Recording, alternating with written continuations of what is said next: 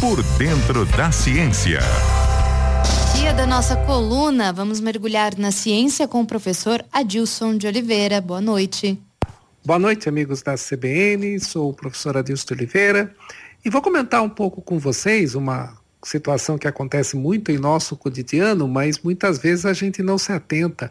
O quão perigoso pode ser a colisão entre dois veículos numa estrada ou mesmo nas próprias ruas. Afinal de contas, os carros muitas vezes colidem em altas velocidades e isso provoca grandes estragos.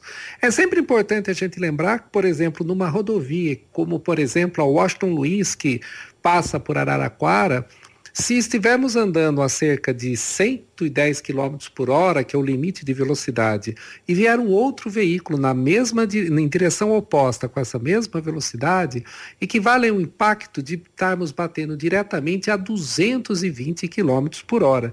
Isso a, a gente imagina o estrago que pode fazer e, sem dúvida nenhuma, a colisão frontal de dois carros leva à morte das pessoas. Embora os carros hoje são cada vez mais seguros, no sentido que eles têm mais controle de estabilidade e de velocidade, e também na colisão eles tendem a amassar mais justamente para absorver a energia do impacto e não levar tudo diretamente aos condutores do veículo, aos seus passageiros. Mas apenas uma comparação muito simples se batermos, por exemplo, diretamente num, numa parede, num poste, a 50 km por hora, que é uma velocidade que a gente anda no carro e mal percebe o que está acontecendo, é, é mais ou menos a mesma coisa se a gente pegar um carro e jogar do quarto andar de um prédio. Então imagine jogar um carro do quarto andar de um prédio e bater diretamente no chão, ele bate a 50, mais ou menos 50 km por hora.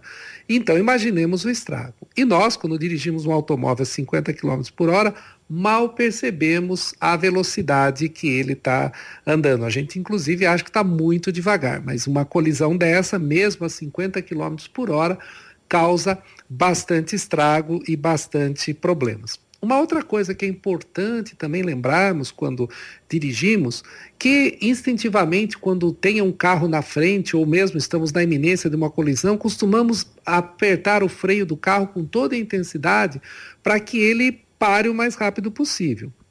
Os carros que não têm o dispositivo de controle dessa frenagem, que a gente chama de ABS, têm sérios riscos de fazer esse tipo de, de parada pois quando apertamos o freio com muita intensidade, a gente trava as rodas do carro. E ao travar, elas começam a escorregar, ao contrário de quando elas estão se movendo. E o atrito que tem entre o pneu e o solo, ele é menor quando a roda desliza, ou seja, quando ele está na condição de movimento.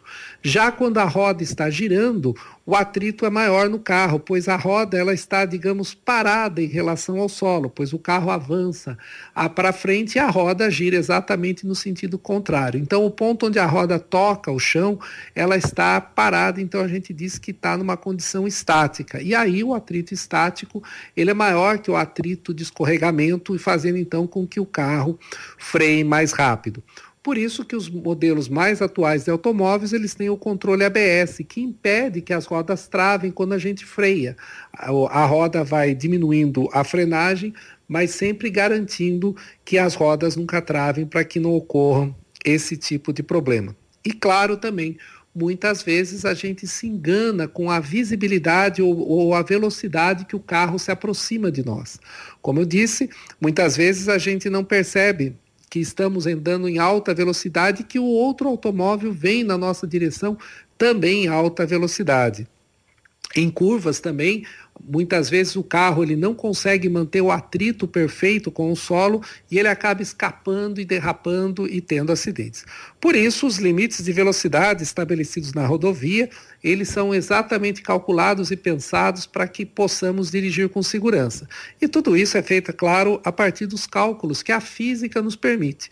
Então, lembrando sempre que colisões, mesmo em baixas velocidades, podem causar grandes estragos e que mantendo o limite de velocidade, sem dúvida nenhuma, estamos mais seguros, pois não é apenas uma questão das leis do trânsito que garantem isso, mas são as próprias leis da física que garantem uma direção mais segura e evitando acidentes. Era isso que eu queria comentar com vocês.